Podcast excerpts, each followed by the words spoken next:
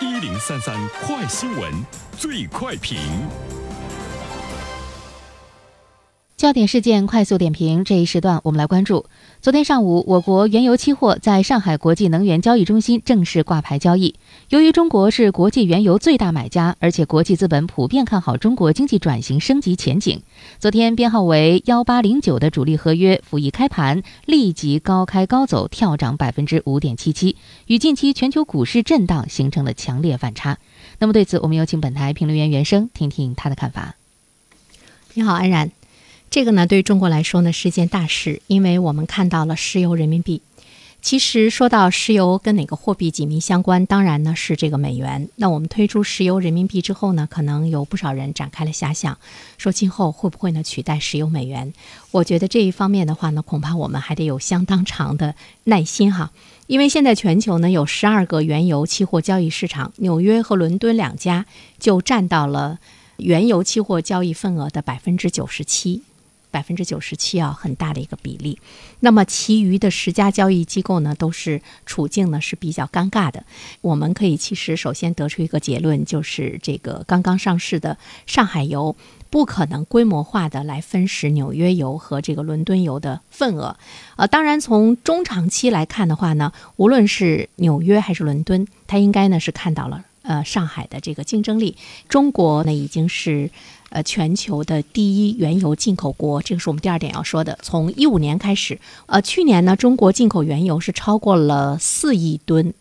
什么概念呢？就是国际的依存度逼近百分之七十。第一大买主的话，在我们日常的这个消费结构中，我们可以来想象一下，如果你已经是某一种商品的第一大买主，他对你的依存度已经高达了百分之七十，那么你有什么权利？其实你的权利是定价权，对不对？不给我这个权利的话，那么你的这个百分之七十就没有了。所以呢，它应该有说一不二的定价权。呃，就是我们中国对于原油的这个期货价格，应该是有这个权利。但是我们却看到呢，我们没有。呃，现在呢，你去购买原油，还是呢需要呢用美元来购买，我们要多付出很多的这个成本，因为你要换成美元嘛。美元它要收取过路费，这个是非常不合理的。就是我们原油进口需要从美国指定的银行，你呢先把你的人民币换成美元，然后呢你再一手交钱一手提油。那么美国呢是利用石油美元铸就的货币霸权来收取换汇过手费。中国作为最大的买家，我们每进口一桶原油就要凭空的多支付一到一点五美元。仅此一项，中国每年就会多支出高达二十亿美元。日本等进口大户也同样长期呢被石油美元来额外的抽成，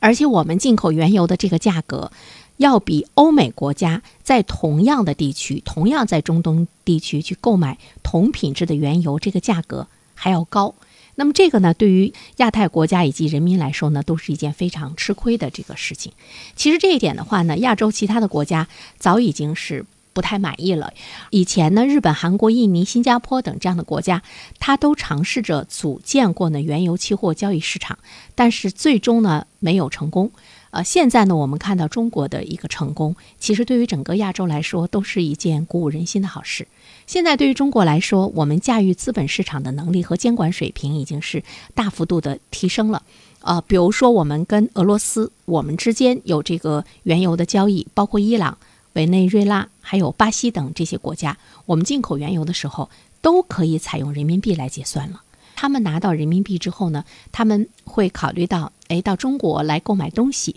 或者呢，拿到人民币呢，到中国来进行这个投资，这个呢是我们要特别值得这个关注的。另外一方面的话呢，我们也会看到，成为世界五大货币之一的人民币国际化的进程，也提供了新的助力哈。我们也一直呢在说，呃，怎么样呢？能够通过我们的货币的这个开放，使得人民币也逐渐的成为国际化的货币。那么上海推出来了石油人民币的这样一个定价之后，我们要看一下，在整个的这样的一个大盘中，尽管我们站的位置呢是非常的小，而且力量也是非常的微弱，但是我觉得它发出来了一个声音，对中国来说呢，也是呃原油期货的一个产品的一种呢这个创新，能够使它更好的反映中国的供需的情况，也更好的呢来发挥了我们的作用。也期待着在这些方面呢，能够引起国际社会呢更多的一种关注和青睐。比如说有一些价格，他们从我们刚才说到的以上的两个这个原油期货中，他觉得不合理，那么他呢可以去考虑呢我们的上海的期货交易市场，可以去考虑呢石油人民币呃这样的一个定价体系的一个接受度。这个呢对未来的格局来说都是一件大好的事情。好，蓝然，好，感谢袁生。